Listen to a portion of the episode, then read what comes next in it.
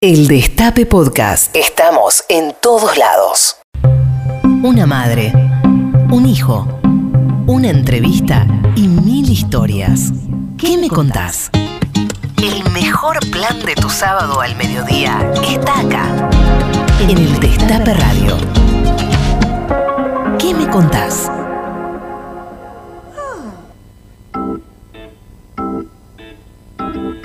Aquí estamos en ¿Qué me contás? Sábado 16 de octubre, 12.05. Esto es el Destape Radio, FM 107.3. Y este programa, este programa es ¿Qué me contás? Soy Charlie Pisoni y lo conduce también, o lo conduzco yo también, porque la que conduce este programa y produce este programa es nuestra querida Tati Almeida. Ay, Charlie, somos los dos y el estupendo equipo de producción que tenemos. bueno, efectivamente, queridos oyentes, oyentas, que sabemos que son muchos, como todos los sábados a las 12 en el Destape, nuestro programa ¿Qué me contás? ¿Qué me contás hoy con un invitado que va a estar comunicándose desde afuera del país? Así porque es. él es embajador en Italia, así que vamos a estar charlando con el querido Roberto Carles. Exactamente, Eh, Es exactamente. nuestra entrevista de, de este sábado. Pongan las pastas, pongan la pizza, compren helado. Va a estar Roberto desde Roma hablando con nosotros. Y también, Tati, vamos a estar realizando nuestra sección de re- eh, con voz propia, de reconocimiento a una militante que se cumplen seis años de su travesticidio, a la querida Diana Zacayán. Ya yo creo, ya yo creo que se merece que la recordemos, Dios mío. Y además en nuestra sección boleta completa que estamos conociendo los candidatos que están ahí un poquito más abajo en las listas, que no son tan conocidos, vamos a estar hablando con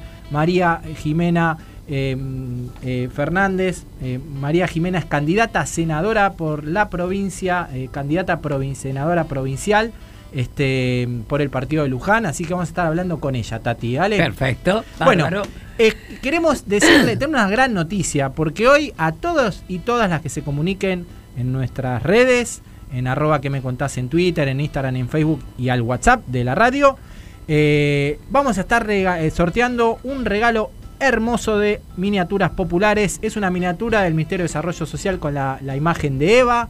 Hermoso el regalo que tenemos hoy. Este, ahí están los aplausos. Todo realizado en impresión, en impresión 3D por los amigos de Miniaturas Populares, que es un gran amigo mío, eh, Ignacio Bricio, uno de, de- de sus cráneos, fue compañero mío del colegio, así que le mando un abrazo grande. Eh, hermoso lo que hacen Miniaturas Pero Populares. Es una maravilla. Ahora este te voy a mostrar todo lo que hace, porque lo que, aparte del regalo que nos mandaron para, para ustedes, para los oyentes, hacen un montón de cosas hermosas. Están ahí en arroba miniatura-populares, los pueden seguir. Bueno, díganos, ustedes que están ahí atrás, de la radio, de la computadora, del celular, de la tablet, díganos que, cómo van a festejar mañana el 17 de octubre, de qué manera se festeja el 17 de octubre. Queremos saber, queremos que nos cuenten qué van a hacer el 17 o qué van a hacer también el 18, porque algunos también marchan el 18, cómo lo van a festejar, porque también es el Día de la Madre, así que queremos hacer, saber cómo van a festejar este 17 de octubre, 11 25 80 93 60, arroba que me contás en las redes. Y se llevan después un regalo en el sorteo de miniaturas populares. Tati, ¿cómo festejas este 17?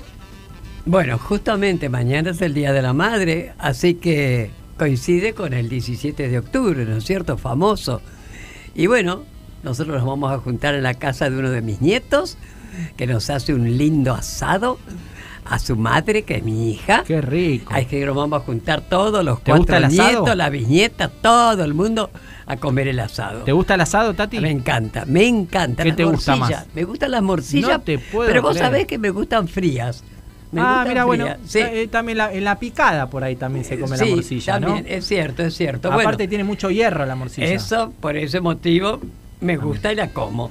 Bueno, yo quiero leer algo, este, un comunicado que hemos sacado a las madres de Plaza de Mayo, línea fundadora, justamente a raíz del 17 y 18 de octubre, ¿no? Las madres de Plaza de Mayo, línea fundadora, apoyamos las convocatorias que el domingo 17 y el lunes 18 van a cubrir las plazas de nuestro país.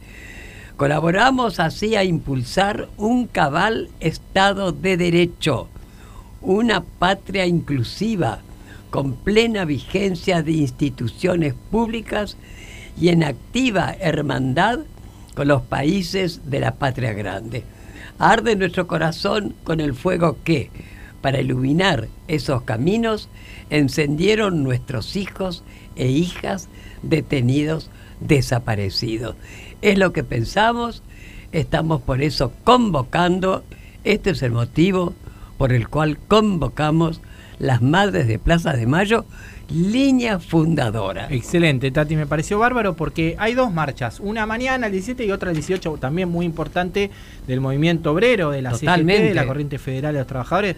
Hay muchas personas que van a marchar los dos días, algunas van a marchar una, hay muchos este hay muchos este festejos también, eh, porque nos encontramos en las calles, ¿no? Que es algo que, que nosotros los que venimos de las calles necesitamos después de tanta pandemia, ¿no? No quiero pensar, eh, Charlie, lo que va a ser el 24 de marzo. ¡Ah! No, tremendo, Ahí sí. Qué necesario, ¿no? Que es estar en las calles, qué necesario también que es apoyar al gobierno, este, que no venga a la derecha. Bueno, también hay muchos reclamos mañana este, en la plaza, como siempre, que son válidos, porque también eh, de eso trata también la, democracia, de eso trata también este, la unidad en la diversidad. Este, pero teniendo en cuenta que enfrente tenemos una derecha eh, muy voraz, que durante cuatro años le ha, ha, producido un daño muy grande a la sociedad argentina. Eso es lo que no hay que olvidar. Además, ¿sabes qué, Charlie? Perdón, querido. A mí me parece muy bien las críticas, pero que sean, como decía el contra, críticas constructivas, no destructivas. Y lamentablemente muchas, muchos, ¿eh? las críticas que hacen al gobierno son totalmente destructivas. ¿Y qué, a dónde? ¿Qué quieren? ¿Apoyar a, a la derecha? No sé, hay cosas que uno no las entiende. Comparto, Tati, eh, de todas maneras, eh, resaltar esta, estas dos, estos dos festejos que habrá el 17 y 18 como formas de expresión de, la unidad dentro del Frente de Todos, de la unidad dentro de la diversidad, este, y ojalá eh, este Frente de Todos pueda continuar adelante y ojalá podamos este, seguir por muchos años más. Eh, Tati, mañana es el Día de la Madre, aprovecho para mandarle un saludo a todas las madres que nos están escuchando y en especial a ustedes, a las madres de Plaza de Mayo. Gracias, querido. Justamente recordamos como nunca, siempre están nuestras queridas madres, las que ya no están pero que siguen estando. Pero hay días especiales, así que realmente para todas las madres, todas las madres, y perdonen, en especial a las madres de Plaza de Mayo, todo, todo nuestro cariño y recuerdo. ¿eh? Bueno, escuchamos un poquito de música también hablando de las madres. Vamos a escuchar a Queen. Eh, ¿Te gusta? Me encanta. ¿Soy a Bohemia? Vamos a escucharla, dale. Is this the real life? Is this just fantasy? Caught in a landslide, no escape from reality.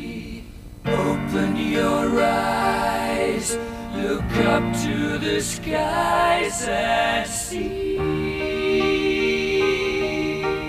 I'm just a poor boy, I need no sympathy. Because I'm easy come, easy go, little high Anyway, the wind blows doesn't really matter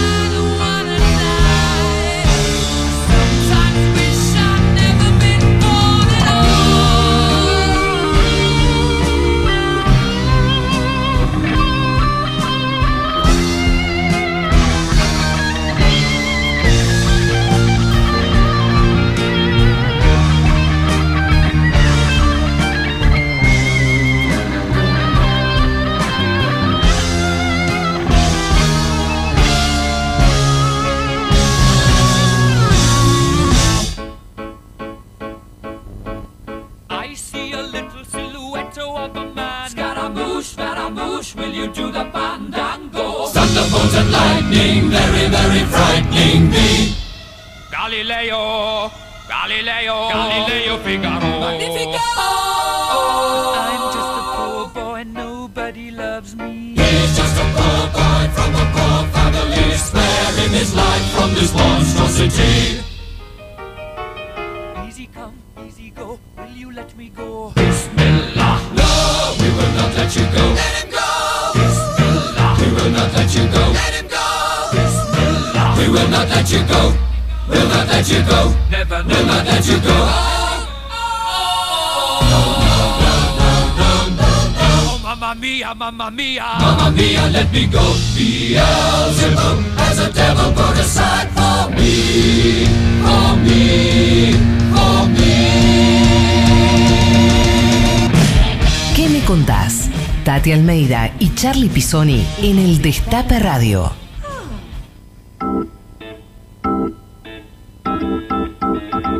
Seguimos en ¿Qué me contás? ¿Cómo festejás este 17 de octubre? Contanos, 11, 25, 80, 93, 60. También el Día de la Madre. ¿Te gusta? ¿Te estabas cantando, Ay, Tati? qué divino, mamma mía, mamma mía. Bueno, Tati, mucha gente queriendo participar porque la verdad el regalo que tenemos hoy de miniaturas populares está buenísimo. Y acá nos dicen, vamos a ir a la plaza, dice Griselda Nelly, nos vemos maña- mañana en la plaza. Después, este eh, Martínez, 3.0 arroba Martínez, dice saludos para vos y para Tati. María Teresa, arroba, no te puedo leer bien, pero arroba María Teresa de mí, dice en Plaza Pringles el 17, abrazos y feliz Día de las Madres y Abuelas de Plaza de Mayo, nos dicen ahí, así que participa al 11 25 80 93 60 o en las redes y después sorteamos este regalito de miniaturas populares. Bueno, Tati, te presento al invitado del día de hoy que ya está conectado, que ya está allá desde Italia. Ahora le preguntamos dónde está, queremos saber porque está también en una actividad. Este, eh, él nació el 17 de septiembre de 1981 en zona oeste, más precisamente en Morón. Somos dos moronenses, acá te habla también otra persona nacida en Morón. Es hijo de Roberto Manuel y de Ofelia Isabel Rodríguez, hincha de San Lorenzo, igual que su amigo Jorge, a quien lo conoció en el 92 cuando Bergoglio le otorgó el sacramento de la confirmación. Junto a su compañera Mónica son padres de Julio y Lucía. Estudió Derecho en la UBA y se recibió con diploma de honor. Se doctoró en Ciencias Penales en un- universidades de Italia y Guatemala. Con un currículum académico y laboral brillante, el presidente de la Nación lo nombró el año pasado como embajador argentino en Italia. El invitado del día de hoy es... Roberto Manuel Carles. Hola Roberto, ¿estás ahí? Tati, qué gusto saludarte. ¿Cómo estás? Igualmente. Charlie. Estábamos medio preocupados porque tenés otra actividad, ¿verdad? Sí, sí, bueno, pero como no iba a tener tiempo para charlar con ustedes, me alegra muchísimo por Bueno. encontrarlos, aunque sea a la distancia. Pa- gracias, mi. Gracias. ¿Dónde estás? ¿Dónde, contanos dónde estás ahora. En este momento estoy en Turín, que vine por el día a acompañar a los escritores argentinos que están presentando sus trabajos en, en la Feria del Libro. Ah, mirá qué bueno. Vos sabés, Roberto, que yo, eh, para mí Turín es una de mis patrias, segundas patrias. Yo soy ciudadana ilustre. Me Epa. nombraron allá, sí. Epa, estás hablando con una ciudadana ilustre. Sabía, Así sabía, que sí, sí, amo- nada más y nada menos. Amo Turín. Bueno, a ver, sabés que nuestro programa se llama ¿Qué me contás? Así que nos vas a contar muchas cosas sobre tu persona, ¿ok? Bien, Con mucho gusto. escuchame Roberto, contanos cómo nació tu amistad con el Papa Francisco. ¿Qué nos contás? Bueno, esa es una anécdota, la verdad, muy linda. Eh, en aquel entonces, en el año 91, por ahí, él era sacerdote, había estado viviendo unos años en Córdoba, después de haber sido provincial de los jesuitas, y una especie, me parece, como de exilio interior que vivió. eh, y en aquel entonces, el entonces arzobispo de Buenos Aires lo, lo llevó de nuevo para la ciudad y lo nombró obispo auxiliar en la diócesis de Flores. Llegó a un colegio del barrio de Mataderos, estaba haciendo la catequesis para la confirmación y ahí empezó a ir al, a nuestro colegio, a hacer nuestra catequesis, y finalmente nos confirmó a mí y a todo, obviamente, todo nuestro grupo de compañeros de, de esa escuela de mataderos. Y después, bueno, quedó, sí, obviamente, un, un vínculo por la escuela. Varios amigos míos eh, fueron de los primeros curas villeros de esta generación última, ¿no? Me refiero. Y, y después, bueno, ya más recientemente teníamos una gran amiga en común que nos volvió a acercar, eh, ya siendo el Papa, que era Alice Oliveira. Oh, ¿Qué te Eh, parece? Ah, Gracias a... Sí, no- sí, una- sí, una la querida, la querida Alicia Oliveira, que se nos fue tan pronto, ¿no? sí, sí, la verdad que sí, una bellísima persona, una incansable también luchadora y militante por los derechos humanos, fundadora del CEL, Sí. Y amiga de él de, de- de muchísimos años, ¿no? Sí. Y fue quien, quien nos volvió a poner en contacto. Qué linda, qué linda anécdota. Además, además eh, el Papa es el padrino de uno de los hijos de Alicia. Claro, Exacto. sí, sí, así es, del padrino del mayor de ellos. Sí. Eh, ahora, Roberto, estás en una de las embajadas quizás más importantes también para la Argentina por los lazos que nos unen con, con ese país. Eh, ¿Cómo fue que se dio esa posibilidad? Y también contanos un poquito de tu gestión, cómo, cómo la evaluás hasta, hasta el día de la fecha. Bueno, ustedes saben que la diplomacia no era lo mío. Venía dando otras peleas eh, hace bastante tiempo. Eh, yo viví en Italia, eh, hice mi doctorado acá, eh, estudié entre 2009 y 2012. en Me Ferrara. casé con una italiana en Ferrara, me casé con una italiana, mi primer hijo nació acá. Y, y buena parte de mi vida académica la viví, la desarrollé aquí en Italia. Es un país que conozco mucho, muy bien, fundamentalmente por esto, ¿no? Eh, por- porque me formé acá. Y, y bueno, dentro de, de las particularidades también de un gobierno de coalición, ¿no? Eh, bueno, no siempre se da la posibilidad de que uno haga que lo primero que se le ocurre, ¿no? o aquello para lo que, para, no sé, para lo que trabajó o, o se preparó más. Y esto era un desafío que a mí me interesaba mucho, eh, más allá de lo personal, obviamente, y del vínculo que tengo con este país, porque es, por empezar, uno de los países con los que sin duda tenemos una relación histórica, obviamente por la cuestión, por la migración que, que recibimos, por la cantidad de argentinos que son descendientes o Mm. tienen doble nacionalidad, eh, pero sobre todo tenemos un vínculo cultural, comercial eh, y científico muy importante con Italia, que se podía potenciar y, e impulsar muchísimo, eh, que era algo que a mi modo de ver no venía pasando en los últimos años, ¿no? Y era un desafío que me interesaba mucho y bueno, a eso nos hemos dedicado desde diciembre, desde el 29 de diciembre que llegamos acá. En eso estamos. Qué bueno, qué bueno. Escúchame, estás en un país, ay, es hermoso, que conozco, conozco bastante, ¿no es cierto? ¿Lo pudiste recorrer y hay algún lugar en especial, digamos, que te haya impactado o que todavía no conozcas? Yo conocía bastante. eh, cuando llegamos el 29 de diciembre, la situación acá era bastante delicada. Estaban atravesando una tercera ola de la pandemia, No, claro, uf, con el país dividido. el pa- Italia está dividida en regiones. Le contamos a quienes nos, nos están escuchando. Esas regiones tenían eh, atribuido un color en función del índice de contagio. Y cuando llegamos prácticamente todo el país era zona roja. Esto implicaba que no nos podíamos desplazar, no podíamos salir de Roma, eh, había toque de queda. Eh, ese fue, digamos, un poco la- el cuadro cuando llegamos. Ya hacia abril, mayo comenzaron a abrir y bueno, luego la, la vacunación cobró gran impulso y ahora estamos con muy pocas restricciones, ¿no? Eh, pero bueno, al principio sí, costó movernos y después los viajes y las, las ciudades y regiones que he visitado han sido obviamente todas por razones de trabajo, misiones comerciales, sobre todo en el norte, en Milán, en- en- también en Turín. Eh, y luego, bueno, obviamente con el evento del año aquí que nos ha también requerido bastante, que fue el C20, que todavía se está realizando y que va a culminar a fin de mes con la visita del presidente, ¿no? mm, Eh, Roberto, tu sai che io sono andato a una scuola italiana qui anche alla stessa che il produttore Blas eh, ti vogliamo sentire un po' in italiano, eh, vogliamo ascoltarti un po'. Eh, sappiamo che ti piace il calcio, eh, hai potuto andare a qualche squadra, in- a qualche squadra, a qualche eh, scusa, hai potuto andare a, a qualche stadio? Sei tifoso di qualche squadra in, in Italia? Ay, nene, traducilo. Si, le- vamos- si può ir a alguna cancha. parlare italiano, però mi preoccupa la gente che non ci capirà niente. Eh, sería como para transmitirlo acá el programa. No, no he podido ir.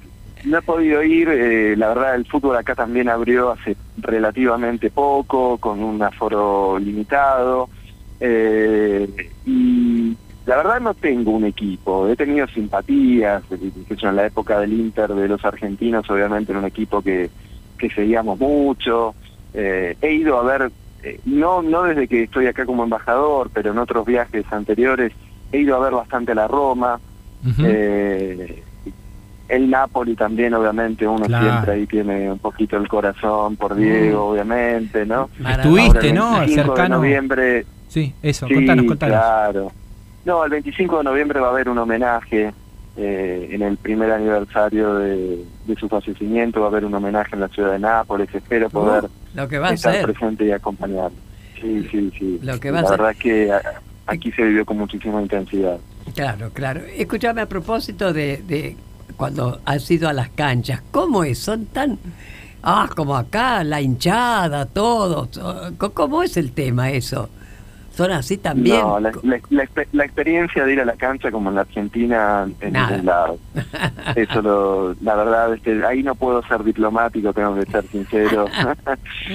y la realidad es esa, lo, lo que es la experiencia de ir a una cancha en Argentina, Nada estar ver. cantando los 90 minutos, saltando, no, eso no existe en ningún lugar del mundo. Y es lo que se- lo que hace que sea tan interesante también para los turistas y para quienes nos visitan ir a ver un partido de fútbol a Argentina Exacto. que es una experiencia totalmente distinta. El hincha vive el partido, aún el hincha que no cante o que se involucre menos, vive los partidos de otra manera. Total. Eh, es un espectáculo a veces tanto ver la tribuna más que lo que ocurre en el campo, ¿no? Sobre todo en la Argentina últimamente. Pero, pero la verdad es que se vive de otra manera. Vive de otra Totalmente. manera y eso son, es, es algún- una de las cosas que más extraño, sin duda, de la Argentina. Me imagino. Bueno, querido, vos tenés tres, eh, dos hijos, ¿no es cierto? Julio y Lucía.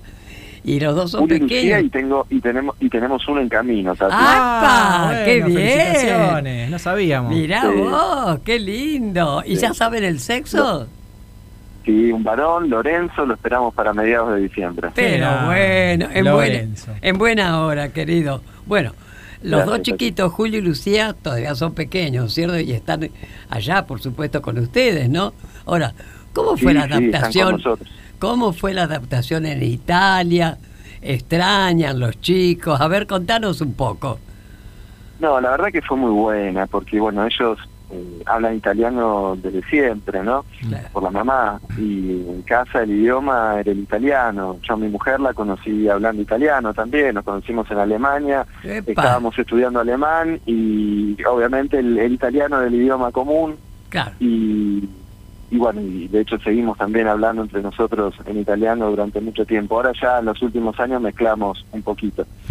Eh, así que llegaron, llegaron hablando el idioma, no tuvieron problema con eso, obviamente sí, cuestiones de perfeccionar un poco, escribir un poco mejor, Claro. pero enseguida se adaptaron, enseguida hicieron amigos y tenían sobre todo un año de- en la que habían tenido solamente una semana de presencialidad, ¿no? Entonces, eh, de pronto venir acá y ya poder retomar, eh, bueno, sí, fue para ellos fue entusiasmante, ¿no? ¿Qué, qué edad tienen sí. Julio y Lucía? 10, 10 y 9, tiene 10 Julio y 9 Lucía. Claro, son chicos, son chicos, qué lindo. Sí, vamos a escuchar un poquito de música. Acá la música la elige el invitado o la invitada. En este caso la eligió Roberto. Vamos a escuchar a Nelly Omar. ¿Te parece, Roberto? ¿Cómo no? Y después volvemos, seguimos con la entrevista.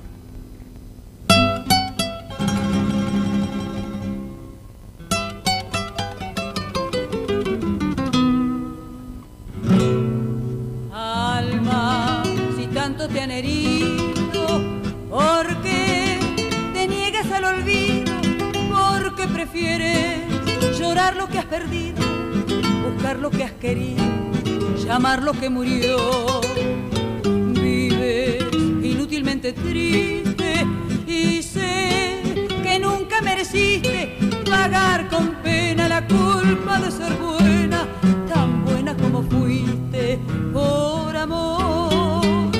Fue lo que empezó una vez, lo que después dejó de ser, lo que al final, por culpa de un error, fue noche amarga del corazón.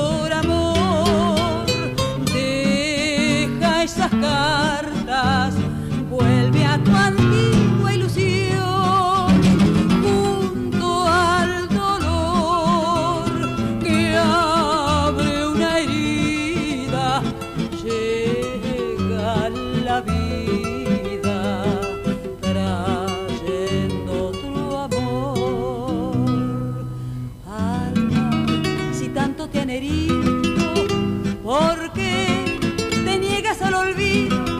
Porque prefieres llorar lo que has perdido, buscar lo que has querido, llamar lo que murió. Vives inútilmente triste y sé que nunca mereciste pagar con pena la culpa de ser buena, tan buena como fuiste por amor. Todos los sábados al mediodía, una pregunta recorre el éter. ¿Qué me contás? Seguimos en ¿Qué me contás? con nuestro entrevistado desde Italia, Roberto Carles, está ya en Turín en, la Feria del Libro. Pero antes, eh, queríamos escucharlos ustedes, saber cómo van a festejar este 17 de octubre. 11 25 80 93 60 y participan de un sorteo de miniaturas populares de la réplica del Ministerio de Desarrollo Social de la Nación, ahí con la imagen de Vita hermoso. Ignacio nos dijo que nos va a regalar otro más, así que vamos a sortear dos miniaturas bueno. populares. Bien, bien. Comuníquense a las redes de arroba que me contás y al 11 25 80 93 60 como estos dos oyentes. A ver, Hola gente del Destape, este es un mensaje para Tati Almeida. Eh, mi nombre es Alejandro, eh, hace siete años que vivo en Berna, Suiza. Uy, en Eh, a vos. Tati te conocí, te atendí un par de veces en una librería que ya se vendió, que no existe más, que se llamaba La Barca, que queda en la calle Scalabrini y Ortiz, entre Cabello y Las Heras. Eh, tuve el honor de, de atenderte ahí en esa librería. Quería mandarte un beso y decirte que te estoy escuchando desde Berna, Suiza. qué Gracias. grande. Difícil festejar el 17 de octubre en Berna, debe ser, ¿no? También. Gracias, querido. Buen día. Yo soy peronista, tengo 72 años y mañana, 17 de octubre, voy a ir a la convocatoria de las Madres de Plaza de Mayo. Las únicas honestas. Es lo único que creo. Muchas gracias, compañero. Un saludo para vos. Seguimos con la entrevista a Roberto a Tati. Perfecto, perfecto. Bueno, estás ahí, ¿verdad? Sí, acá estamos. acá estamos. bueno, mi querido, escúchame. Francisco escribió tres encíclicas. ¿Nos podrías contar para quienes no saben qué es una encíclica y contarnos brevemente sobre las temáticas y objetivos de cada una? ¿Qué me contás? Pequeña tarea. Bueno, sí, sí, pequeña. Sin ser este especialista y dejando siempre esto para quienes más saben del tema, una encíclica es una enseñanza, ¿no? Es parte del magisterio. Eh, obviamente las encíclicas pueden ser sobre diversos temas, pueden ser encíclicas sobre cuestiones sociales o pueden ser sobre, no sé, la vida en familia, ahí eh, los temas pueden ser distintos. Francisco, en su pontificado, siempre su magisterio ha sido eh, preeminentemente social, ¿no? Es decir, ha puesto el énfasis eh, en lo que pasa en el mundo, ¿no? Eh, no porque descuide otros temas, no, obviamente, no porque descuide la espiritualidad o, bueno, u otros aspectos de, de, de la fe o de la, o de la religión, eh, sino porque, bueno, entiendo que él ha querido que su mensaje esté dirigido a, primero a todas las personas, ¿no? Como, como suelen eh, decirse las encíclicas, eh, a todos los hombres y mujeres de buena voluntad, ¿no? Eh, le habla al mundo, y le habla al mundo sobre lo que pasa en el mundo, eh, y sobre lo que nos pasa a todos, más allá de, de cuáles sean nuestras creencias. Su primera encíclica, Laudato Si, es una encíclica eminentemente social, ambiental, pero ambiental de un ambientalismo distinto al que a veces estamos acostumbrados a ver. Eh, si uno tuviera que resumir el mensaje en una sola frase, podríamos decir que, que la ecología no es discurso verde. Eh, la, eco- la ecología es ecología social, es decir, no hay forma, no es posible cuidar el ambiente sin justicia social. Este es, este es el núcleo del mensaje de esa encíclica, ¿no? la idea de una ecología integral que no se puede cuidar el planeta si descuidamos a las personas, ¿no? Claro, y eso me parece que es el núcleo de esa encíclica.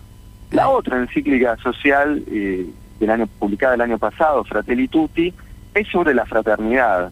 Fraternidad que es un concepto que asociaríamos quizá más eh, no, no, o nos viene pensar en la Revolución Francesa, por ejemplo, ¿no? Eh, era uno de los tres pilares, de las tres banderas de- del liberalismo también, pero que está presente en el Evangelio, obviamente, ¿no? que está en el centro de, la prédica cristiana.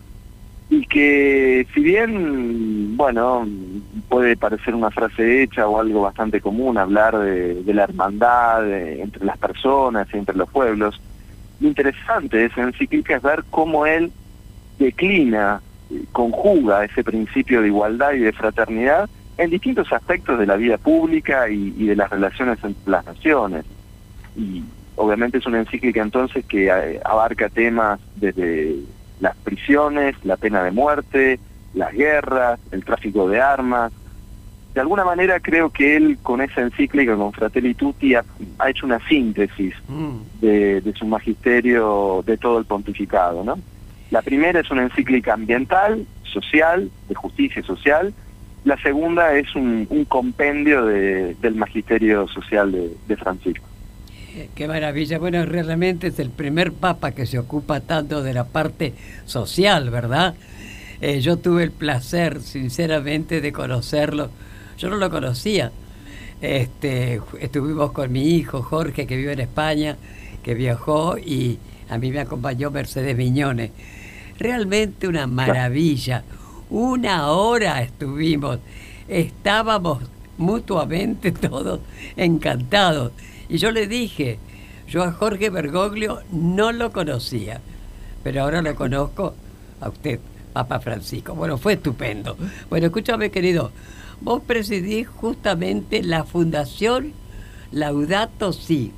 ¿Nos podés contar por qué la fundaste y cuáles son las acciones que realiza? Sí, claro. Bueno, nosotros veníamos trabajando en este proyecto desde 2017. En un principio habíamos trabajado en organizar un observatorio de derechos humanos, eh, un tema que estaba pendiente también eh, aquí en, la Santa Fe, ¿no? Eh, bueno, eso finalmente no, no prosperó, a veces es complejo hacer cosas a nivel institucional y y bueno, fue un poco la iniciativa de él, ¿no? Que nos propuso crear eh, esta fundación por fuera de, las estructuras oficiales, con el fin de promover el mensaje, su mensaje social, el mensaje de las encíclicas, y tratar para el futuro de preservar un poco su legado y, y de difundirlo. Y en el presente de acompañar algunas de las luchas que de nuestro tiempo que tienen que ver con esto que mencionábamos antes, ¿no? Con, con la preservación y la tutela de la casa común, del ambiente, desde una perspectiva distinta de los discursos ambientalistas tradicionales, ¿no? Eh, en los últimos años, y yo creo que de la mano del neoliberalismo, eh, el discurso ecológico eh, se terminó también convirtiendo en un discurso individualista. Esta idea de que yo puedo salvar el planeta si tiro el, el papelito de mi golosina en un, en un tacho, ¿no? En un cesto, o si don o si dono 5 eh, dólares por mes para salvar las ballenas, ¿no? Mm, mm. Eh, a una ONG. Eh, está muy bien, sí, hay que tirar los tachos, los, los- la basura en los cestos, ¿no? Hay que ser civilizado, no hay que tirar las cosas por la calle. Y si yo quiero donarle plata a una entidad que cuida las ballenas, está perfecto. Pero, Pero, el ambiente no se, no se protege eh, de manera individual. Tal cual. Eh, requiere acciones colectivas y va de la mano de políticas sociales, eh, principalmente porque quienes más sufren el- el- la degradación del planeta son los pobres, Claro. son Claro. quienes tienen, no tienen eh, como consecuencia de contaminación y de la desertificación, por ejemplo, tienen que emigrar, Eso. a lo que lo hemos visto en Oriente, lo estamos Ah. viendo en Centroamérica, o quienes producto también de la contaminación dejan de tener acceso a agua potable. Entonces, eh, creo que el esfuerzo y el desafío que tenemos eh, para adelante, y sobre todo en el marco de discusiones como la que se están dando actualmente, ¿no? con el tema del cambio climático, que es sin duda una de las principales problemas que, que tiene la humanidad en este momento, es tratar de que esas discusiones se den sin disociarlas de- del lado humano, eh, del- de lo que eso significa para las personas concretas, ¿no? Eh, y, y recalcando, obviamente, que no hay ecología posible sin justicia social. Totalmente. Eh, bueno, a eso, a eso nos queremos dedicar y lo hacemos a- con distintos tipos de acciones. Acciones académicas, publicaciones científicas, investigaciones, eh, tratando también de tener llegada eh, a los actores que están dando estas discusiones para influir eh, un poco en, en- en esos debates. Bueno, ahí estamos. Este es nuestro primer año y, y nos ha ido bastante bien. Qué bien. Muy bien. qué bien. Ahora, eh, con Francisco, ¿qué trato tienen? ¿Lo ves, ¿Vos lo ves con frecuencia? Nos gustaría saber, contanos un poquito la intimidad, de qué hablan, qué, de, de qué charlan cuando se encuentran. Encima, aparte, ustedes coinciden en dos cosas fundamentales. El barrio, porque los dos son de Flores y los dos son de San Lorenzo. ¿Hablan del cuervo entre esas charlas que tienen? Bueno, yo tengo una relación, ahora obviamente más allá del, del proyecto de la fundación, que es un proyecto en el que, como les decía, venimos trabajando ya hace casi cinco años. Tengo una relación que es personal. eh, y ahora, bueno, obviamente soy embajador en Italia, pero tenemos una embajadora ante la Santa Sede, una gran cual. embajadora que es María Fernanda Silva, eh, que es quien tiene que llevar, y la lleva muy bien, además muy querida por el Papa Francisco, eh, la relación de nuestro país con, con el Papa, con la Santa Sede. Eh, yo tengo una relación personal, sí. eh, la verdad de San Lorenzo últimamente no estamos hablando eh, demasiado. Creo que en breve vamos a comenzar a rezar juntos.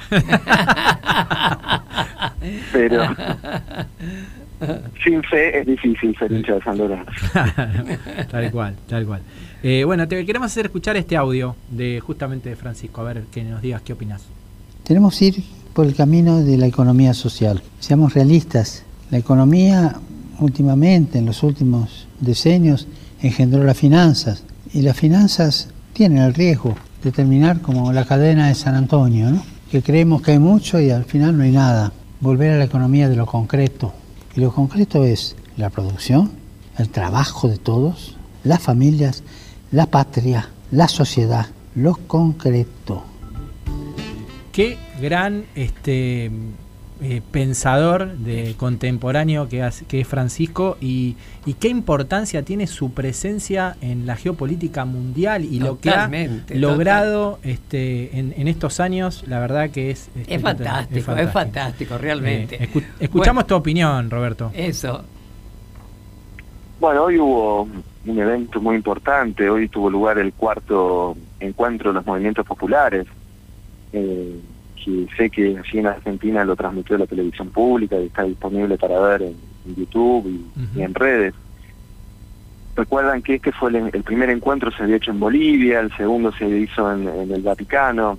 Fue en el marco de estos encuentros que él postuló eh, aquellas tres banderas, ¿no? De tierra, techo y trabajo. Sí. Es cierto. Eh, creo que él, digamos, no hay duda de que es un referente moral y, y político para, para toda la humanidad, además obviamente de ser un líder espiritual, eh, pero creo que mm, él ha conseguido dar en la tecla y meter el dedo en la llaga eh, respecto de lo que está pasando a nivel económico y, a nivel global, ¿no?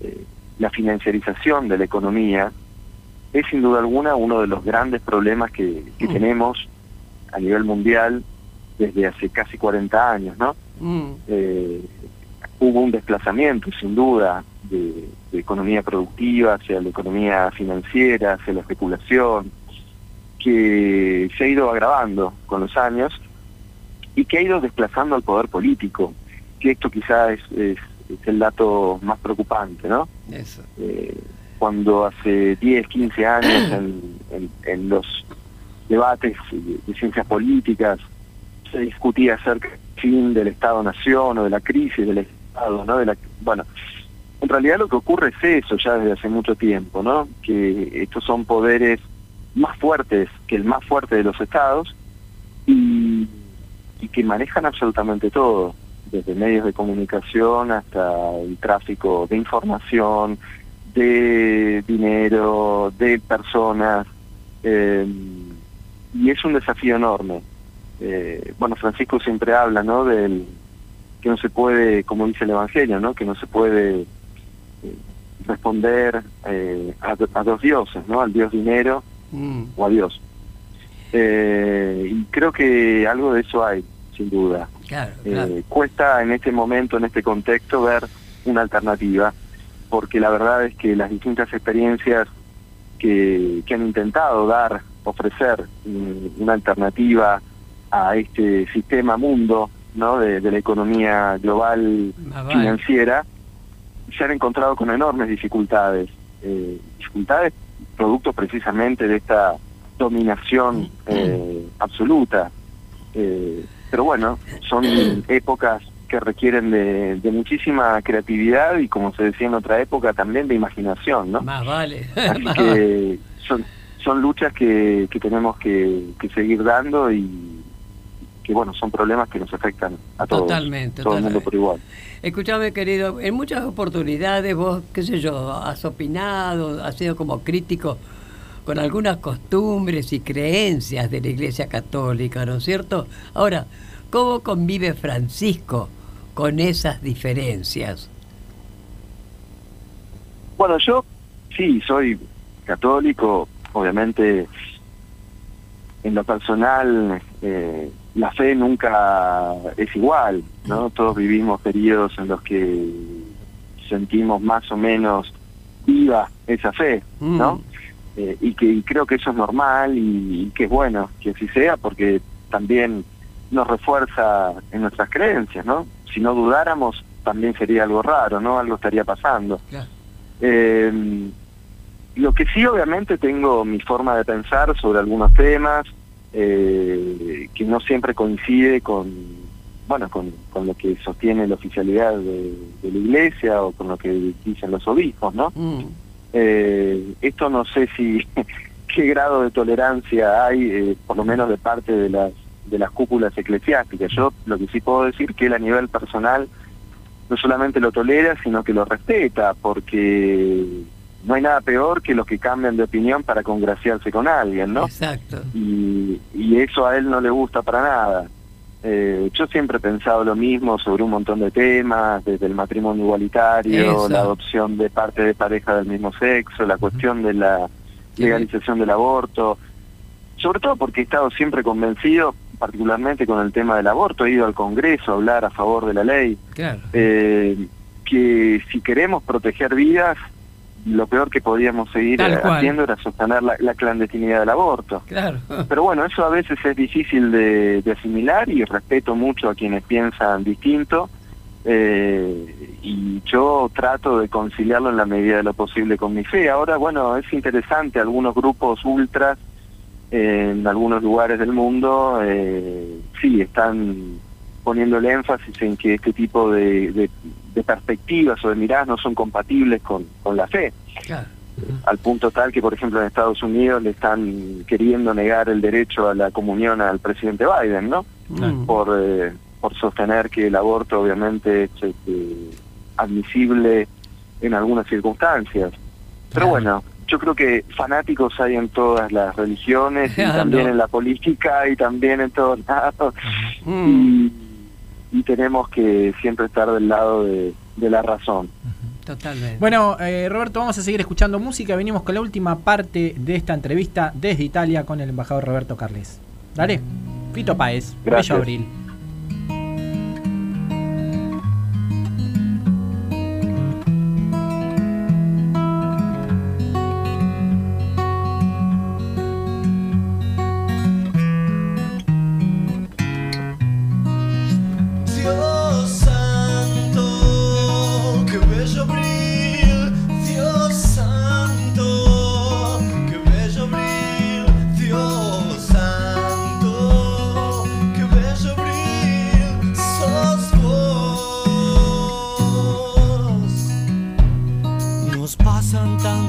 Cosas en la vida que si aparece el sol hay que dejarlo pasar. Abrir otra vez para que no tengamos soledad.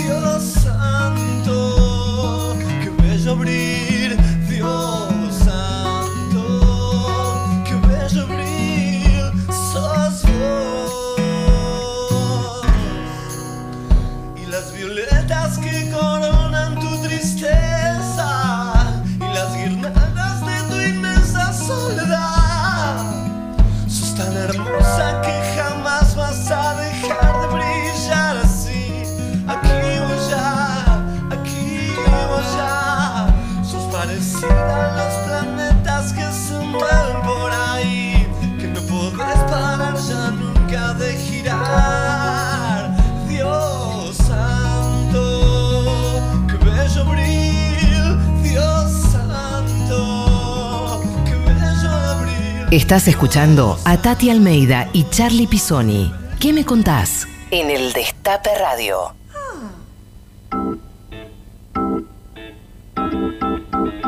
Seguimos en ¿Qué me contás? 12 y 53 con esta entrevista al embajador de eh, argentino en Italia. Pero también a ustedes queremos saber que están ahí, cómo festejan este 17 de octubre. Hay mensajes, acá no, nos dice Fabricio Lavarría, hermosa gente, ¿qué me contás, querido Charlie Tati? Quiero que le manden un abrazo a Fernando, un amigo que los está escuchando desde España. Justo me Ah. estabas hablando de tu hijo de España. Mira, que- Fernando está escuchando desde España también. Gusta de su programa Abrazos desde Olavarría. También nos dicen, los escucho siempre. El domingo 17, eh, día peronista con mi viejita, que gracias a Dios está de buena salud. Tiene 80, es del 40, una jugenia de ley. Abrazo enorme, no digo que voy a la plaza porque la verdad no sé si voy a poder, pero bueno, acompaño siempre. Ay, no nos mandaste a tu nombre, no podemos leerlo, pero bueno, te mandamos un saludo desde aquí. Y tenemos más audios, ¿no? A ver. Buenos días, Tati, Charlie, Griselda desde Almirante Brown. Bueno, gracias por el apoyo. La calle es nuestra, siempre fue nuestra. Mm. La lucha no se detiene. Por la inclusión, por nuestros derechos, todos mañanas a la, a la plaza. Gracias, compañera. ¿Otro más? Bueno, buenos días. Hermoso programa que escucho todos los sábados. Bien. Y bueno, yo les voy a contar que mañana voy a ir a la plaza. Es 17 de octubre y es el Día de la Lealtad. Es la lealtad a todos mis compañeros que fueron detenidos desaparecidos. Ellos van a marchar conmigo y con el resto de compañeros que seguimos aún estando juntos. Seguimos, eh, compañera, un saludo desde aquí. Seguimos con esta entrevista a Roberto Carles Tati. Muy bien, muy bien. Eh, sos uno de los referentes del grupo de Puebla. Eh, ¿Quiénes habían sido de los primeros en denunciar el- todas estas noticias realmente falsas en la Argentina, no? ¿Cómo ves ese tema en la actualidad? Bueno, una de las cosas que, que vemos también aquí, ¿no? En Italia, es que muchas veces algunos de los principales medios de comunicación, y no solo medios de comunicación, también organismos que, por ejemplo, tienen que calificar eh, riesgos inversiones en Argentina o, o, bueno, o que aseguran inversiones eh, al extranjero, se nutren de información que proviene de fuentes que no precisamente eh, nos dejan bien parados. Eh, y esto, digo, más allá de, de cualquier subjetividad, ¿no? Eh, esas fuentes de información son más o menos siempre las mismas. Eh, hay mucha falta de información en general respecto de lo que ocurre en América Latina y lo que pasa en nuestro país. Y esa ha sido también una de las tareas que, que nos hemos propuesto hacer desde el principio de año en las que venimos trabajando, ¿no? En tratar de desarmar un poco esos relatos que se construyen en torno de, de nuestros países, en particular de la Argentina, por supuesto, y, y demostrar todo lo que tiene nuestro país para ofrecer eh, en términos comerciales y de, y de inversiones. Eh, pero sí es cierto esto, que también nos perjudica bastante a nivel internacional, que las noticias que llegan no son buenas y que por lo general se construye un, un relato bastante negativo sobre lo que ocurre en todo el cono sur, en realidad, no solamente en la Argentina, ¿no? Bárbaro. Eh, Roberto, te recibiste, como dijimos al principio, en, en la Universidad de Ferrara de doctor en Derecho y tu tesis trató sobre la responsabilidad penal de las jerarquías militares y políticas por crímenes contra la humanidad. Contanos por qué elegiste este tema. Bueno, elegí por dos razones. Primero porque yo empecé a estudiar para el doctorado prácticamente poco después de que se reiniciaran los procesos por los crímenes de lesa humanidad de la última dictadura. Eh, y era un tema que obviamente despertó en el, en el campo del derecho penal un montón de discusiones. Eh, hubo todo tipo de, posturas que ustedes obviamente conocen también muy bien. Eh, y uno de los temas que se discutía, que ya se había discutido eh, en ocasión del juicio de las juntas, que se discutió eh, en el caso de los disparos en el muro de Berlín, a la gente que quería pasar de, de Berlín Oriental a Occidental, eh, que se discutió también en ocasión del juicio de Nuremberg, es el tema precisamente de la responsabilidad que tienen los superiores, los jerárquicos, por los hechos que cometen los subordinados, ¿no? Eh, en el juicio de las juntas se recurrió a una teoría de un autor alemán, Klaus Roxin, que es la autoría inmediata por dominio de un aparato de poder, que básicamente lo que dice, sin aburrir a los que nos están escuchando, que, que los que ejecutan las órdenes son instrumentos fungibles y que habiendo un aparato de poder organizado para cometer eh, desde el Estado eh, conductas criminales como las que se cometieron en la dictadura, eh, bueno, siendo fungibles los ejecutores, los que dieron órdenes o estaban en la cúspide de esa estructura de poder son responden en calidad de autor mediato, ¿no? Es decir, no de alguien que participa en la ejecución de los hechos, sino que es responsable por intermedio de otras personas. Eh, bueno, esto en los juicios de lesa humanidad que hemos tenido desde 2004 en adelante, en algunos casos se ha aplicado, en otros se han aplicado otro tipo de teorías. Y bueno, la intención de la tesis fue dar un- cuenta un poco de toda esa discusión y sugerir también alternativas para responsabilizar a, a los jerárquicos, ¿no? Ese fue un poco el objetivo. Bien, eh, contanos Roberto, porque allí en Italia eh, el neofascismo tiene un alto caudal de votos. Eh, contanos cómo se maneja el, tema del negacionismo en Italia, pero también contanos cómo se podría, cómo pensás que podríamos este, mar- eh, tener un marco regulatorio aquí en Argentina, que no lo tenemos, tomando también las experiencias europeas, donde aquí este, hay un sector minoritario en auge que, que levanta estas banderas negacionistas. ¿Qué opinás vos? Bueno, eh, aquí en Italia contemporáneamente no hay ningún partido que se reivindique, por lo menos como neofascista, ¿no? Eh, hay algunos grupos. No lo dicen sí, por ahí, ¿no? Que probablemente hay algunos grupos que, que quizás sí lo hacen un poco más abiertamente, tal vez desde la simbología, ¿no? Eh, en este país es un delito eh, el, el proyectar, el, el reinstalar una organización política de ese corte, de esa ideología. Eso es delito. Que no es negacionismo.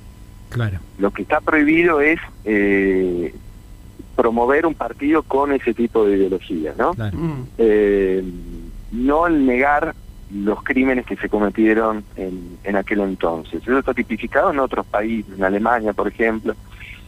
eh, se está discutiendo, se ha discutido mucho también aquí en Italia, se ha discutido en España. Yo particularmente tengo mis dudas eh, respecto de, de un delito de negacionismo. Eh, primero porque no lo creo muy eficaz, creo que también puede ser contraproducente, podemos terminar victimizando a quienes eh, reivindican o niegan lo que ocurrió, los crímenes, ¿no? Eh, tengo algunas dudas respecto de la eficacia de convertir el negacionismo en un delito. Eh, yo creo que la condena social es tan fuerte, eh, fundamentalmente gracias al trabajo que han hecho las madres, ¿no? las madres y abuelas de Plaza de Mayo y los distintos organismos de derechos humanos, que quien sostiene un, un discurso de estas características, quien pone en duda el número de desaparecidos o lo que padeció nuestro pueblo en aquellos años, necesariamente es una persona, son personas que tienen espacios marginales. Eh, obviamente existe el riesgo, y lo vemos en algunos países donde hay formas políticas eh, que tienden a, negar o a subestimar lo que ocurrió en el pasado, que ese riesgo está. Y está de que el riesgo también de que crezcan políticamente, de que se conviertan en expresiones más representativas. Yo no estoy seguro de que el derecho penal sea el- la herramienta para evitarlo. Eh, creo que tenemos en la Argentina anticuerpos mucho más eficaces que un tipo penal, ¿no? Eh, y además esto que decía recién, ¿no? Corremos el riesgo de que terminen eh, victimizándose o, diciendo que son, como ocurre en los países efectivamente donde esto es delito, eh, que bueno, terminan acusando censura, ¿no? O diciendo que, que les impiden decir cosas. Entonces yo creo que hay que distinguir lo que es incitación al odio y a la violencia, que eso sí tiene que ser delito siempre, la incitación a, a la discriminación, la incitación a la persecución eh, basada en ideas políticas, eso tiene que ser delito porque es incitación al odio y a la violencia. También tiene que ser delito las, las conductas eh, discriminatorias violentas, eh, también tiene que ser delito organizar políticamente estructuras, movimientos que tengan este tipo de ideología que directamente niega al otro y, o niega el, sufrimiento, el padecimiento de nuestro pueblo durante las dictaduras. Eh, lo que no sé si puede, si es eficaz, eh, y tengo mis dudas, es esto, ¿no? Que sea eficaz convertir en delito opiniones o, o declaraciones de tipo negacionista. Creo que pasa más por el repudio social que debe ser lo más unánime y cerrado posible. Bueno, mira, es un tema muy delicado, muy delicado para hablarlo en otro momento y discutirlo, digamos, ¿no? ¿Qué querés que te diga? Para mí es un delito. Pero bueno, escúchame, estamos llegando ya al final de esta entrevista, señor querido embajador en Italia, y te puedo asegurar que no se equivocó el presidente de nombrarte embajador y que nos representes allá. Sos un lujo, en serio, ¿eh? Muchas gracias. ¿Te has Muchas sentido gracias. cómodo, Roberto, con esto? Muy, muy, muy. Me he sentido entre amigos en casa. Bueno, me alegro muchísimo. Bueno, mira, como nuestro programa se llama, viste, ¿qué me contás? Nos gustaría que nos contaras por ahí alguna anécdota que por ahí nunca la has comentado. A ver, este, a ver, algo alegre, triste, no importa, una anécdota. ¿Puede ser? Una anécdota. La verdad, eh, ahora no estaba muy preparado. en parte calculo que por la agenda apretada que hemos tenido. Pero bueno, a- recién al principio de la charla me preguntaron por eh, mi confirmación, que me había confirmado el Papa. Sí. Hay algo que pasó muy gracioso. A ver. Ustedes saben que una de las frases eh, que han quedado ¿no? de- del pontificado de Francisco fue hagan lío, ¿no? Claro. Esa frase que, En que Brasil. pronunció en el Encuentro Mundial de la Juventud en, en Río de Janeiro. Bueno, hay un video de mi confirmación que yo se los puedo pasar en privado Sí. para que lo vean. Que pasan todos los pibes que se habían confirmado a saludar al, al recién elegido obispo auxiliar de Buenos Aires, Jorge Bergoglio. Y bueno, saluda, chau querido, saludos, este, felicitaciones. Al único que le dice algo cuando le toca saludarlo es a mí. ¿Y qué me dijo el Papa? ¿Qué no hagan lío. No hagas lío. La verdad es que, claro, visto con la perspectiva de los años y, y después de aquel famoso hagan lío de Río de Janeiro, digo, la verdad es que no deja de ser sorprendente, más a la- ¿no? con todo lo que pasó después, que a nadie le dijo nada y a mí me dijo, no hagas lío.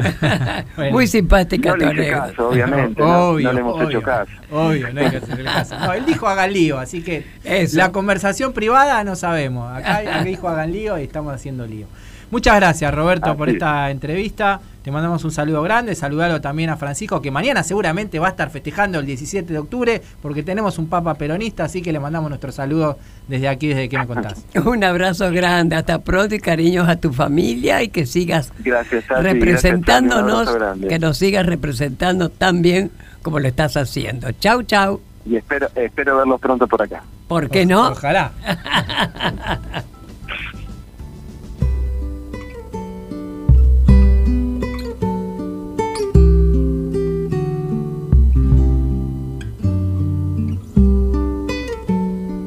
Estás escuchando a Tati Almeida y Charlie Pisoni. ¿Qué me contás? En el Destape Radio.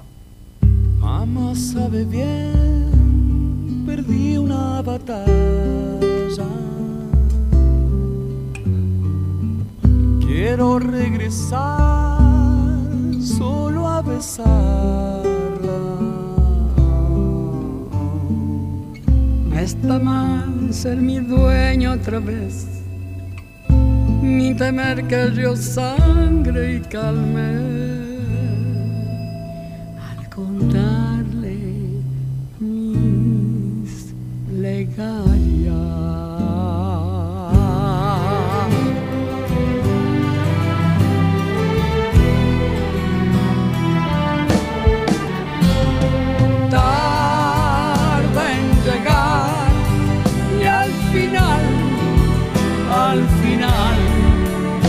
Recompensa.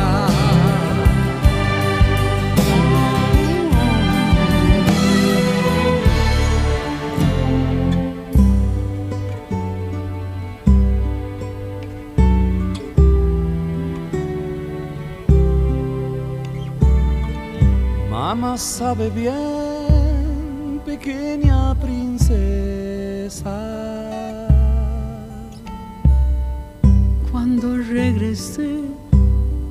Todo quemaba.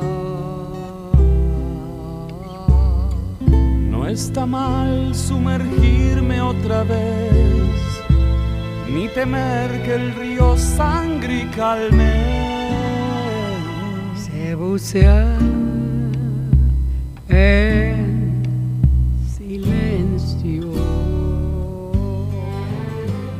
pañuelo como bandera y Santos en remera. ¿Qué me contás? Tati Almeida, Charlie Pisoni y vos. Sí, vos. ¿Qué me contás?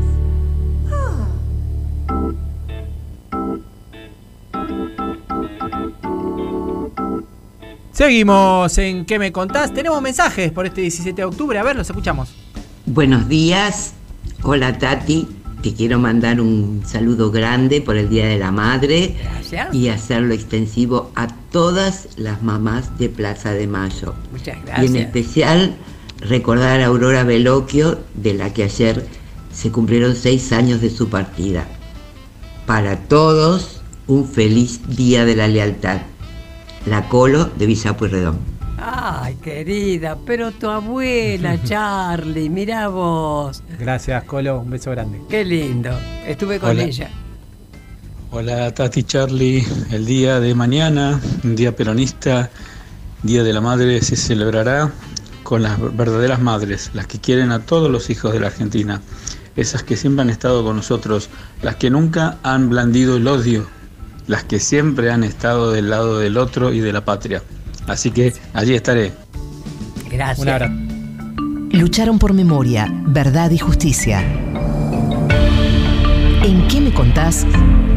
Les rendimos homenaje con voz propia.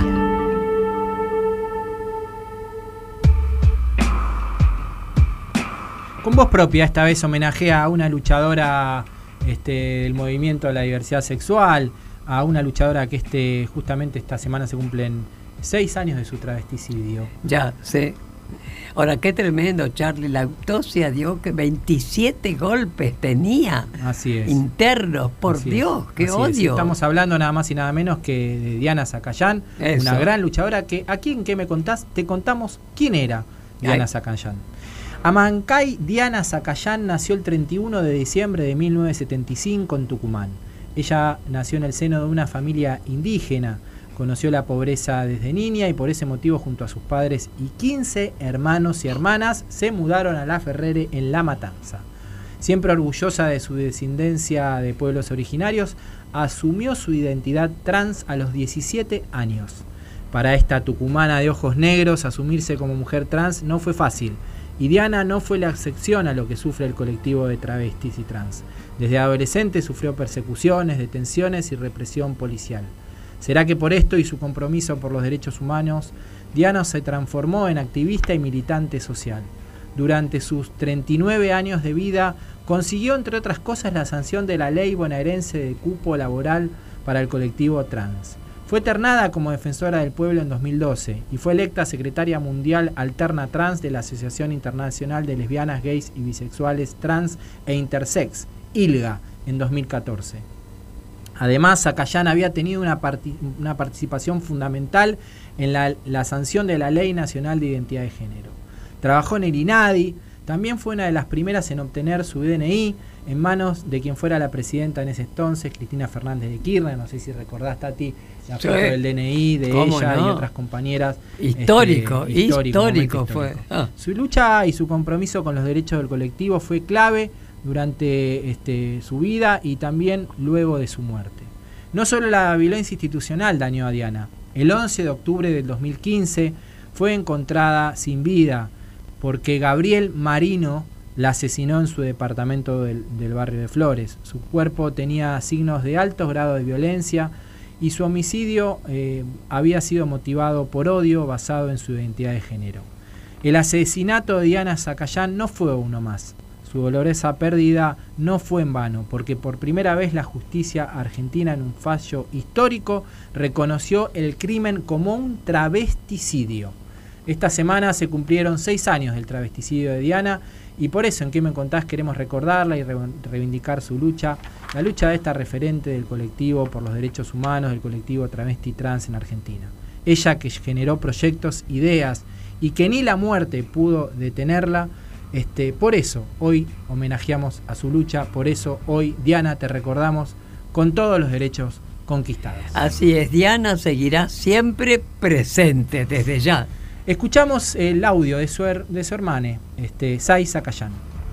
siempre tuvo una cuestión especial y siempre además creía que las cosas eran posibles, ¿no? Siempre buscaba una solución, siempre buscaba resolver determinadas cuestiones, la que sea. Siempre ha sido una, una referente en ese sentido, ¿no? Siempre fue la chispa y después como referente creo que es una de las máximas referentes dentro del movimiento travesti trans en términos territoriales, ¿no? Sai Zacayán que continúa la lucha de Diana y que en, esta semana también ha inau- inaugurado una, una escuela popular allí en, La Matanza, continuando el legado de, de su hermana Diana. Escuchamos eh, la última parte de Sai, a ver.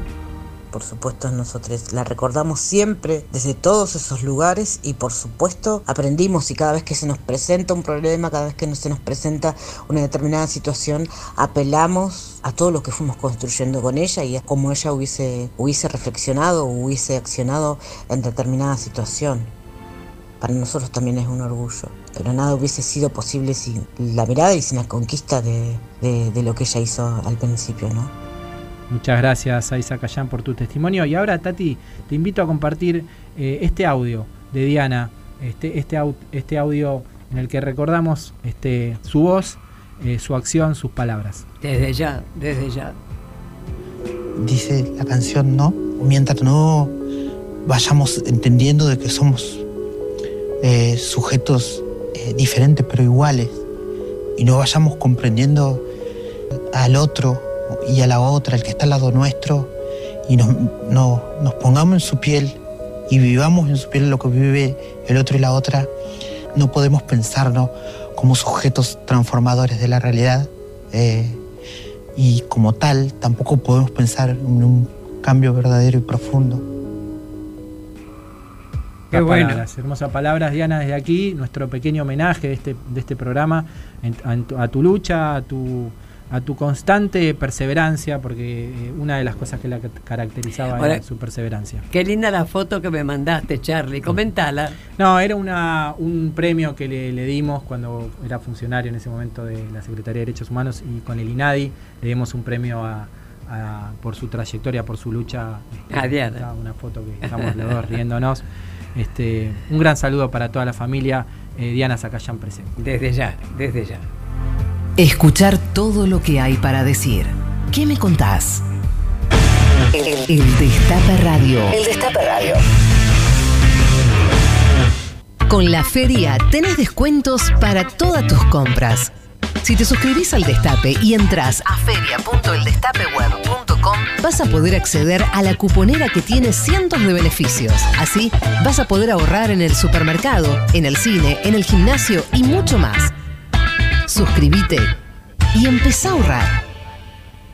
Espacio cedido por la Dirección Nacional Electoral. Sí a la casa propia. Sí a fabricar acá. Sí a vivir tu identidad como se te cante. Sí, a pagar menos impuestos a las ganancias. Sí a cuidar el planeta. Urgente la ley de humedales. Sí a la igualdad. Sí a la educación pública. Sí a la ciencia argentina. Sí a que los dirigentes se sienten y se pongan de acuerdo. Sí a bajar la inflación y a recuperar el trabajo. Sí, a volver a la cancha.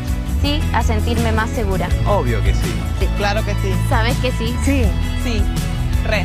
Mariano Cascallares, Susana González, candidatos a diputados provinciales por la provincia de Buenos Aires. Frente de todos. Lista 507. Espacio gratuito asignado por la Dirección Nacional Electoral. Avancemos.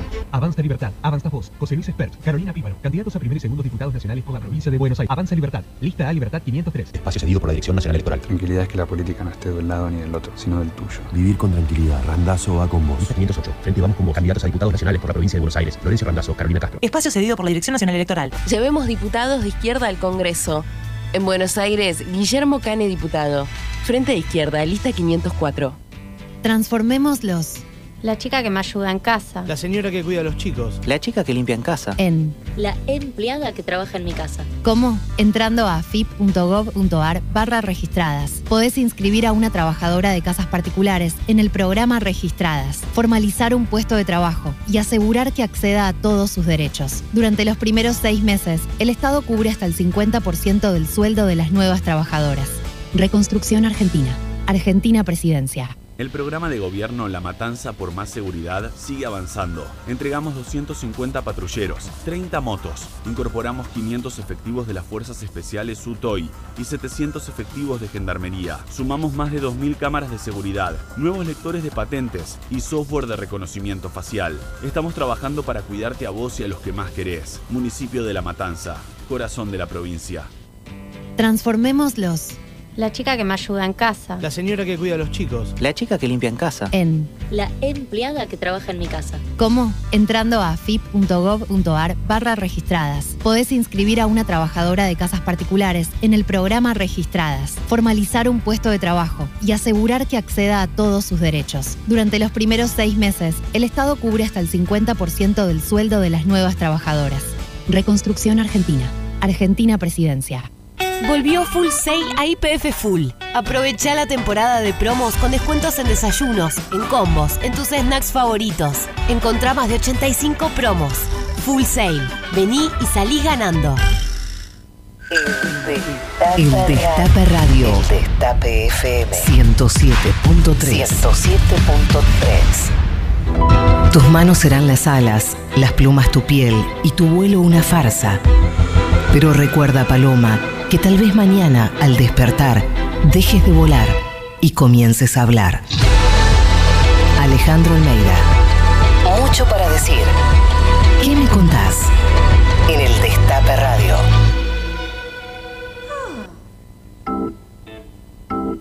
Seguimos en ¿Qué me contás? Último bloque, bloque de boleta completa, Tati, ¿sabés? Así es. Porque vos sabés que sí, sabés que sí, sí, sí, sí, sí, es la consigna ahora del frente de todos. Sí, sí, sí, sí, sí, sí, sí. Sí queremos la boleta completa y sí queremos conocer a nuestros candidatos, candidatos, candidates. Por eso hoy nos visitan boleta completa María Jimena Fernández. Te cuento quién es María Jimena Fernández. Dale, dale. Ella nació en Luján el 10 de octubre de 1971. El domingo pasado cumplió 50 años. Estudió comercialización, es mamá de Sofía, Victoria y Catalina. Y es hija de Carlos Alberto Fernández, detenido desaparecido en la última dictadura cívico-militar. Tiene una militancia en derechos humanos y también se profundizó su militancia a partir de la llegada de Néstor Kirchner en el 2003 al gobierno. María Jimena es candidata a senadora provincial por la provincia de Buenos Aires en las ele- elecciones legislativas de noviembre. Le damos la bienvenida a ¿Qué me contás? a María Jimena. Buenos Hola, días. hola. Hola, hola, hola Tati, hola Charlie, ¿cómo están? ¿Cómo estás vos? Bien, bien, ¿qué tal vos? Bien, bien, acá transitando esta etapa, esta segunda etapa de, de la campaña, recién eh, estuvo en Luján, alguien que ustedes conocen muy bien, Juan Cabandier, ¡Uy, qué grande! Exacto. y junto con Guado de Pedro, Otro más. eh, Ah, por la bien. reconversión de- del basural para hacer un centro ambiental, así que... Qué bueno. bueno, en Claro, marcha, porque ahí tienen- los compañeros, tienen los un- compañeros con memoria. Tienen un, un tema con los basurales porque es uno de, las- de los distritos con más basurales a cielo abierto, ¿no es así?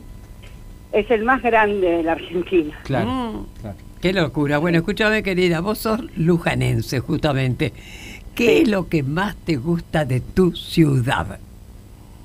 De mi ciudad me gustan las callecitas, me gusta que, bueno, nos conocemos todos. Eh, bueno, tiene, tiene un poco de eso. Eh, ahora se está poniendo, fue, fueron, fue un año duro como para todos, ¿no? Ah, Haber transitado la pandemia y ahora se está reactivando el turismo, que es muy importante para Luján. claro. Ufa. Eh, se está reactivando, eso va a reactivar la economía local, eh, en cuanto, en tanto y en cuanto se reactiven los, los gastronómicos y los comercios locales, bueno, todo, toda una ciudad empieza a funcionar y creo que es muy importante para Luján, es lo que va a pasar en la provincia de Buenos Aires también en, eh, con el turismo.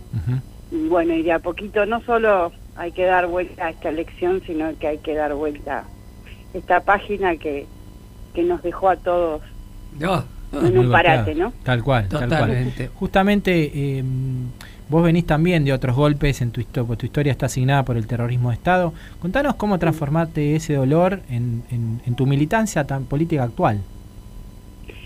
Y bueno, ahí, bueno, eh, te escuchaba, ¿no? Y creo que, que el que abrió la puerta a esto, bueno, Luján acá pueden escuchar que, que ahí pasa ahora, está pasando alguien, que eh, Néstor, Néstor creo que fue el que, el que abrió la puerta a esta militancia y a poder reconvertir ese dolor en, en militancia. Creo que ahí también entendí mucho a mi papá, que por ahí hasta ese momento uno se hace preguntas, pasa por el proceso de enojarse, de, de ponerse triste, de, de la añoranza de... y- Pero bueno, en la militancia y en, y en los hechos es cuando, Claro. cuando uno toma, toma esa bandera y creo que, que fue el día que abrió la puerta de la ESMA, creo que Ah. fue el día que, que me abrió la puerta de la militancia. Mm. Eh, casualmente entré y, y bueno, y él se bajaba del auto, así que casi como que caminamos juntos y quedé parada al lado del escenario. y creo que bueno, ese fue un día Histórico. histórico Claro. para la Argentina, para la memoria y para mí. ¿Y qué te parece? Escúchame, querida, ¿cuáles son las propuestas que te gustaría llevar al Senado bonaerense? Bueno, eh, creo que, que están, con todo esto que pasó últimamente, creo que la salud pública tenemos que priorizarla, Mm. así como en años anteriores eh, no era una prioridad, ni siquiera era un ministerio, ni se dio la... Yo por un tema de salud, eh, en el año 2019 eh, necesité de un respirador y en el municipio, en el, en el hospital de Luján, no había un tubo de oxígeno. ¿Eso te En el pasó a sector vos? privado- eso me pasó a mí. Ah, mirá vos. En el sector privado había un solo respirador. O sea que yo cuando me hablan del- del- de la reconstrucción del sistema de salud lo viví en carne propia y, Claro. Eso. y bueno, y había que armar esto, había que armarlo y había que armarlo en, en nada, en meses de, Claro. de ser gobierno, ¿no? Así que creo que, que, bueno, el tema de salud hay que hacer hincapié, hay que pensar en, en polos de, de- de salud pública eh, completos, ¿no? Claro, Desde, claro. Por ejemplo, el tema de salud pública de, de- de la mujer, desde una manera integral. eh, eh, bueno, creo que, que el, el de salud, bueno, seguir militando la memoria, porque solo con, con memoria vamos a... Ya a tenés una excelente propuesta, ¿eh? buenísima. El futuro. Sí. Acá Sí, Tati te apoya. Y, y- y deportes también, creo que también hay que ser polos, polos deportivos, lo turístico, bueno, por, por lo que hablaba de, de Luján, creo que esta, esto que está haciendo hoy el compañero Axel como decisión de, de- del gobernador de, de- del viaje a Bariloche, que escuché, que fue criticado, es, realmente traccionar el turismo, los, los jóvenes como, como la- las personas de mayor edad, como quienes son, fuimos grupos de riesgo para esta pandemia, no la pasamos bien realmente.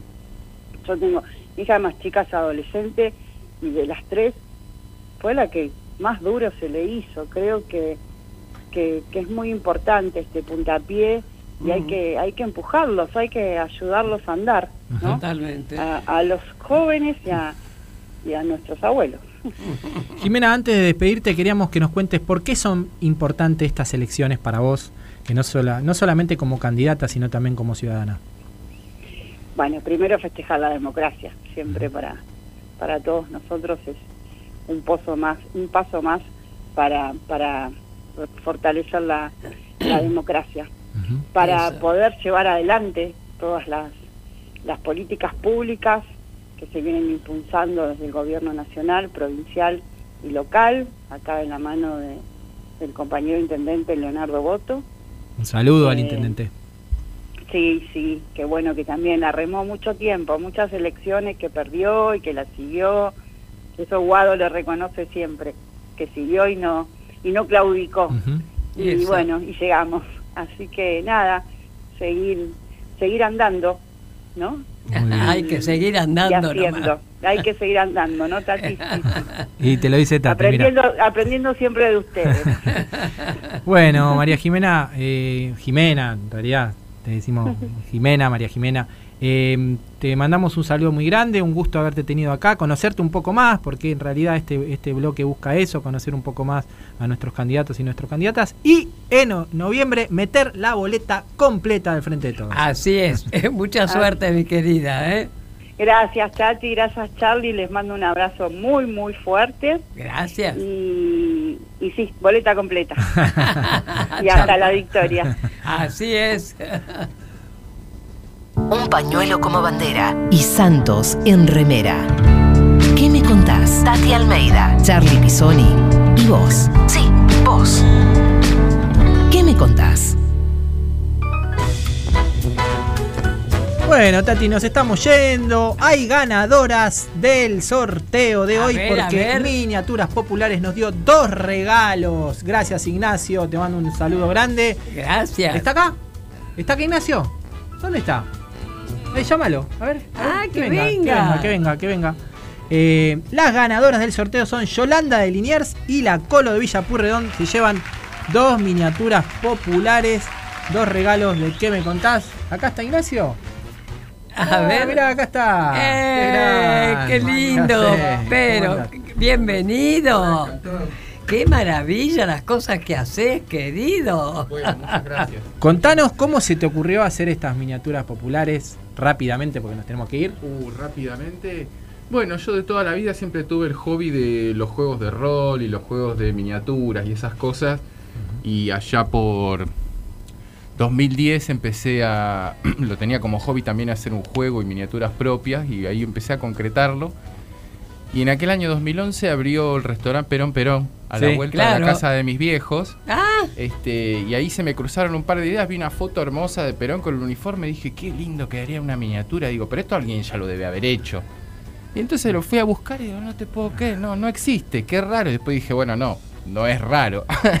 este, así que bueno, y ahí empezó y acá estamos 10 años después con un montón de otras cosas. Esa primera figura era un sol- es un soldadito de Perón que lo pintamos a mano, a colores.